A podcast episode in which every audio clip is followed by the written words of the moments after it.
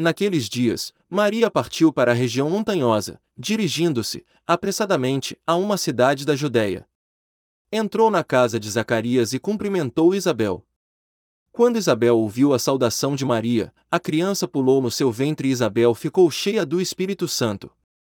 Com um grande grito, exclamou: Bendita és tu entre as mulheres e bendito é o fruto do teu ventre. Como posso merecer que a mãe do meu Senhor me venha visitar? Logo que a tua saudação chegou aos meus ouvidos, a criança pulou de alegria no meu ventre. Bem-aventurada aquela que acreditou, porque será cumprido o que o Senhor lhe prometeu. Então Maria disse: A minha alma engrandece o Senhor, e se alegrou o meu espírito em Deus, meu Salvador. Palavra da salvação.